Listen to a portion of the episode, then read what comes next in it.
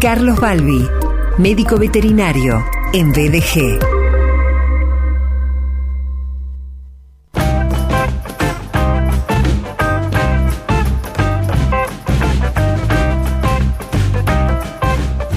Encanta que sea parte del programa, no solamente porque es médico veterinario, director fundador de Dr. Balbi Emergencias Veterinarias, sino también porque es un apasionado respecto de la salud animal, del cuidado de mascotas y otros animales, eh, comprometido eh, con su profesión, con su móvil de vida y hoy en particular, bienvenido en su regreso al programa después de algunas semanas sin salir al aire, al aire con un tema que me parece espléndido.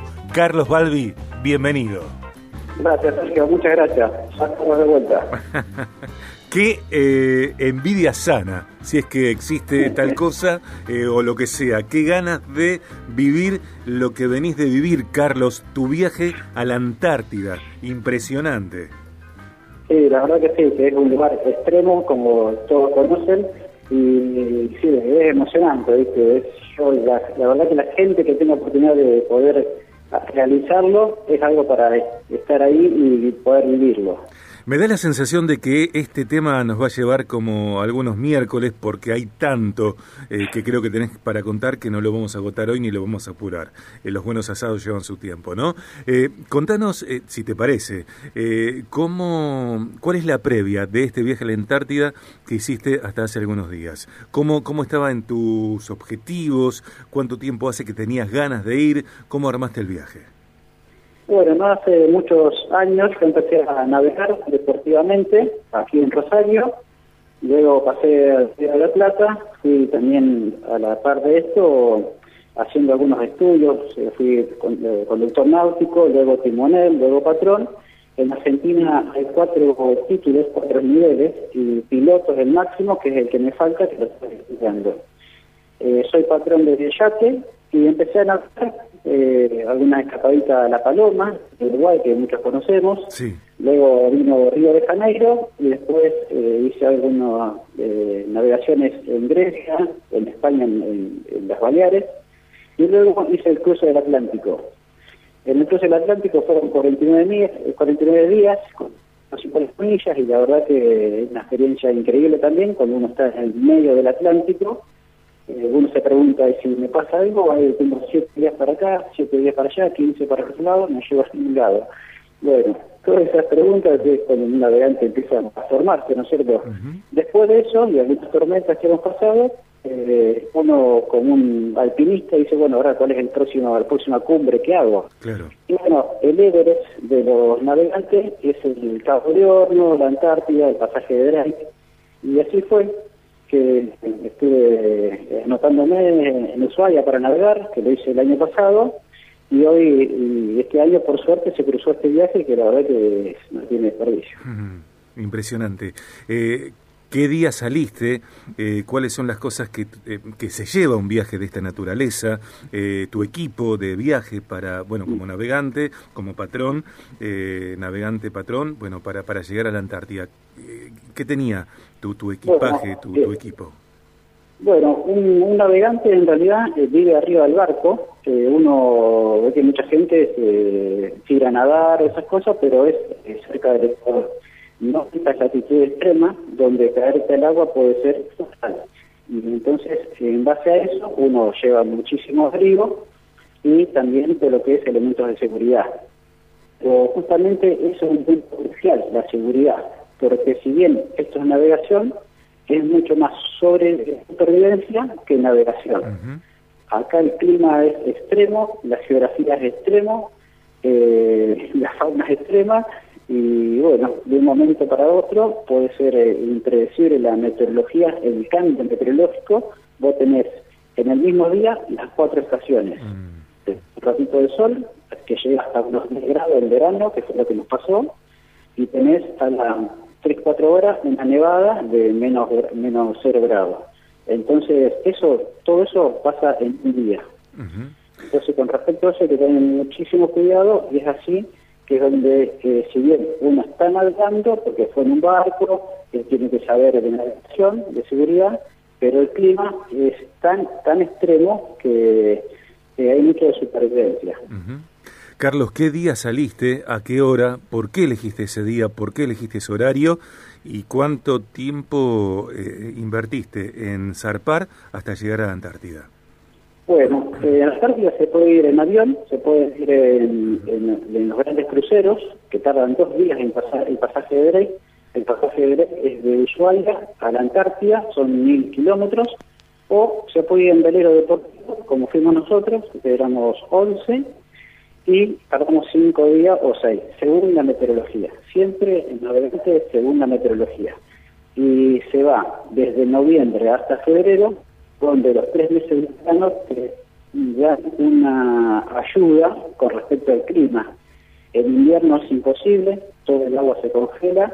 Así todo, en este viaje hay lugares que no podemos llegar por los bloques de hielo que están cerrados y también eh, hemos tenido días hermosos de sol con 10 grados de temperatura donde eh, nos pudimos ver en San del agua.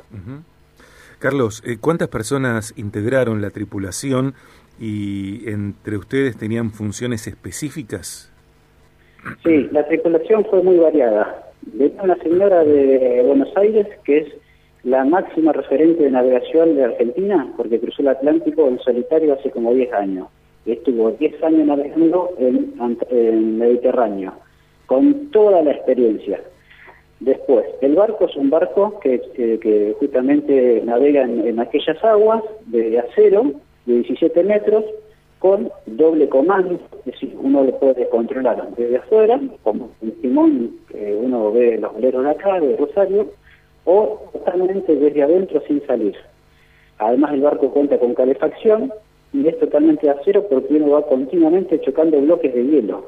eh, uno le llama la atención, pero allá es muy común.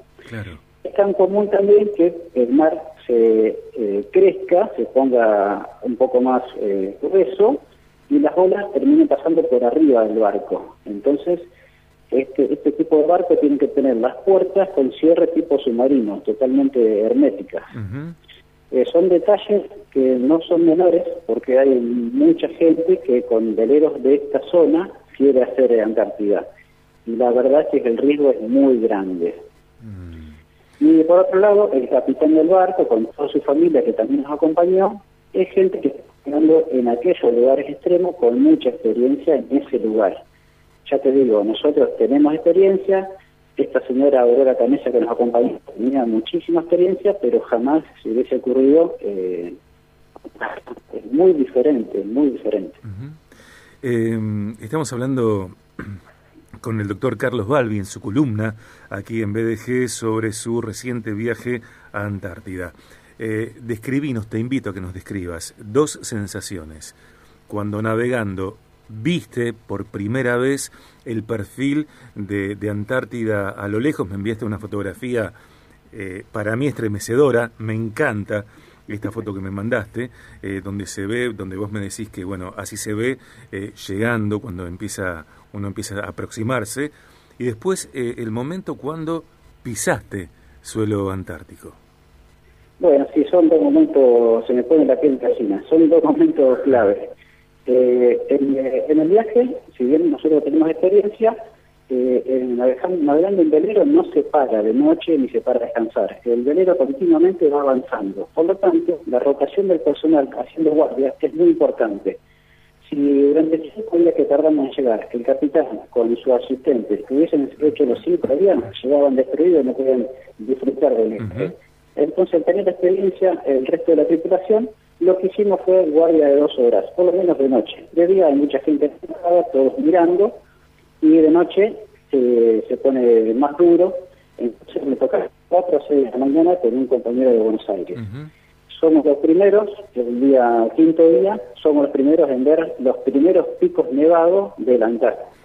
La verdad que fue emocionante. Estábamos adentro mirando las nubes y, por arriba de las nubes vemos algo que, que tiene punta de montaña, puntas, puntas nevadas. Y cuando vemos la distancia que estamos, que estamos a 6 horas, 8 horas de llegar, empezamos a divisar y cada vez más claro, más claro, las puntas de montaña totalmente nevadas, no se veía tierra, solamente las puntas en el aire.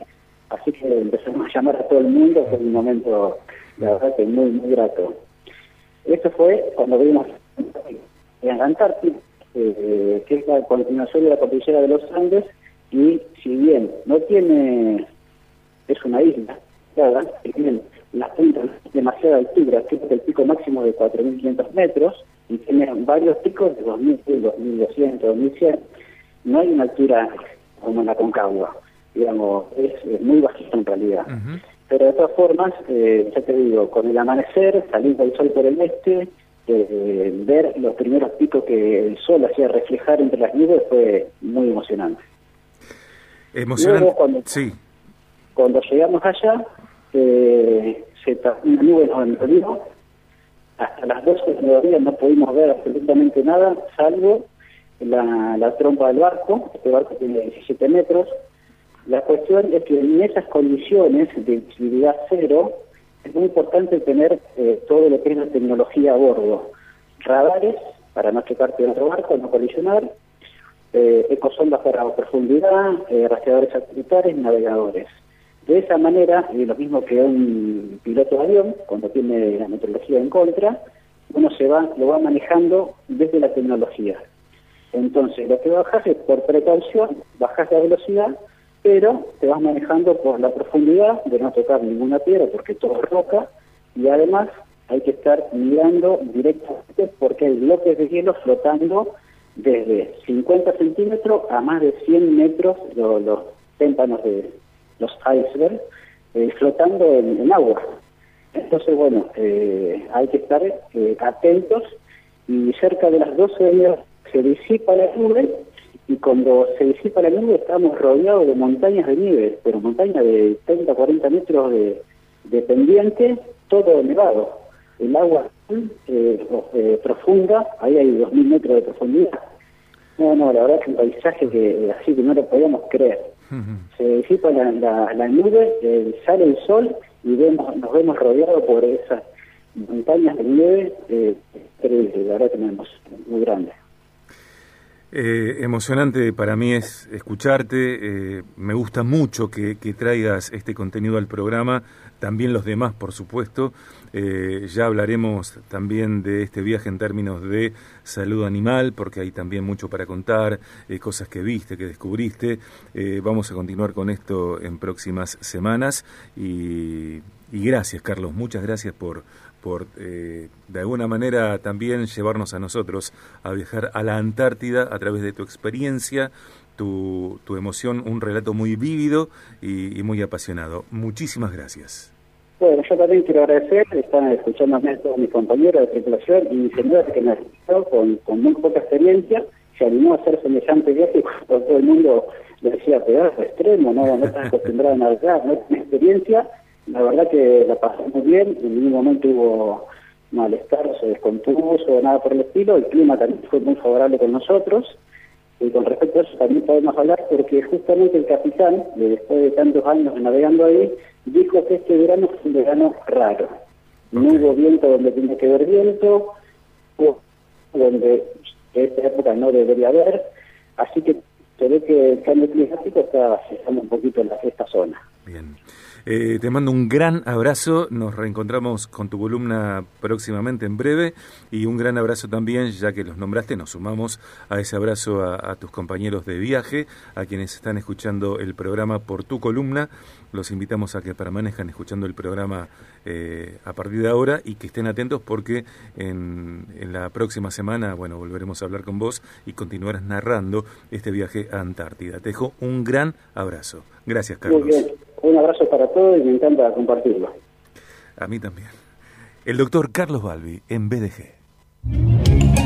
Doctor Carlos Balbi, médico veterinario, laboratorio, cirugía, rayos X, ecografía, internación. Doctor Balbi, emergencias veterinarias. Consultorio y domicilio las 24 horas. Richeri 1033, 438-2330. Y las 24 horas al 341 5 975 108. doctorbalbi.com.ar. En redes, Doctor Balbi.